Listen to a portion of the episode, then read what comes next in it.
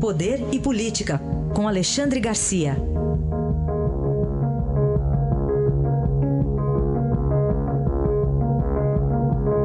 Alexandre, bom dia.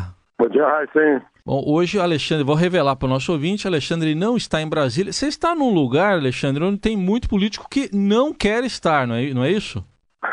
Exatamente. Olha, por estar nesse lugar onde tem muito político sendo esperado, ah é que eu soube de coisas que eu não saberia em Brasília. Sim. Estou em Curitiba.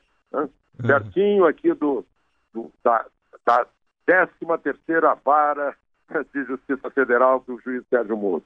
Sim. Eu ontem à noite fiz uma palestra no mesmo lugar onde o ministro Sérgio Moro e o promotor Deltan Dallagnol fizeram palestras com o mesmo público, 500 pessoas.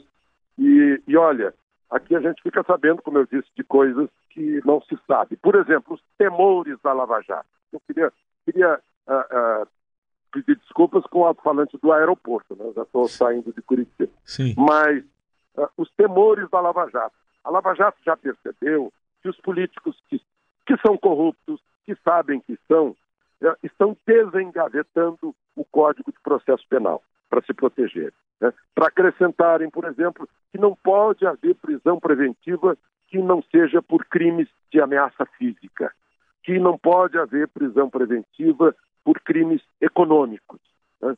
que não pode haver prisão preventiva que depois resulte em, em delação premiada. Né? É mais ou menos a mesma reação que tiveram os políticos italianos quando viram a Operação Mãos Limpas uh, se aproximar deles. Né? A gente fica sabendo, por exemplo, uh, de, até de hábitos dos presos.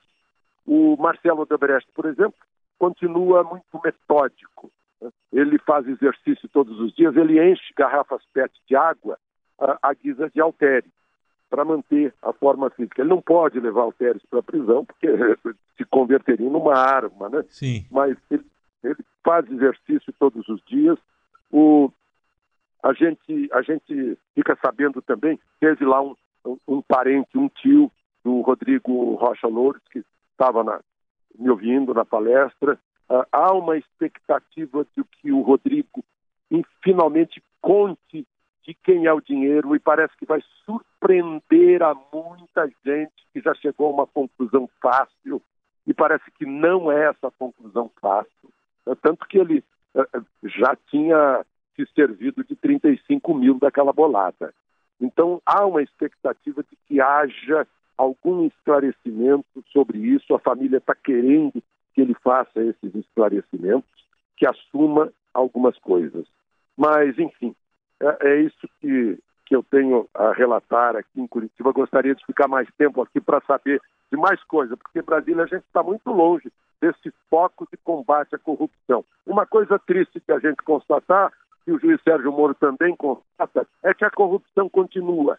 Ah, o pessoal da Lava Jato sabe disso e sabe que os corruptos estão uh, procurando os anticorpos, estão procurando uh, formas de escapar, né? seguindo aquela máxima italiana uh, fata la legge, fata la trampa. Né? Estão procurando novas trampas aí para burlar as leis.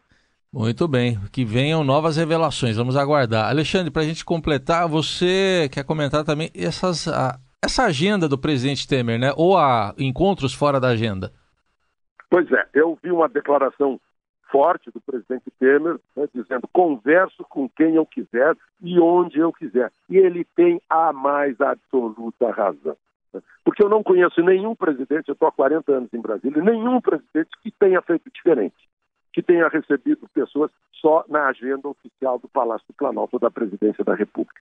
Todos eles receberam pessoas, visitaram pessoas. Eu, eu sou testemunha de visitas ao apartamento de líderes da oposição né, em Brasília, por muitas vezes, e visita de líderes da oposição, líderes até de, uma extrema oposição, para conversar com o presidente fora de hora. Né? É a maneira de fazer as costuras políticas e ninguém vive sem costura política. Né? Tanto que o Collor e a Dilma, que não fizeram costuras políticas, não conversaram com, com políticos, tiveram o mesmo fim.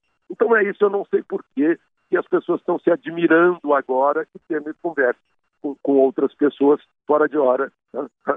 Claro que temos o Joelze, Joesley, que é um caso à parte, mas não é um caso à parte o encontro com a futura uh, Procuradora-Geral da República. É a coisa mais normal do mundo duas autoridades se encontrarem para conversar. Né? Os poderes são, são, são autônomos, a, a Procuradoria ganhou autonomia em 1988 na Constituição, mas conversar não significa submeter-se a outra pessoa. Significa fazer acertos, acertos uh, mais altos ou acertos políticos para que não haja prejuízo para os governos e para as instituições. Enfim, é isso. Alexandre Garcia participa diariamente com a gente aqui do Jornal Eldorado e boa viagem de volta aí, Alexandre. Até segunda, bom fim de semana. Obrigado, aproveitem o fim de semana.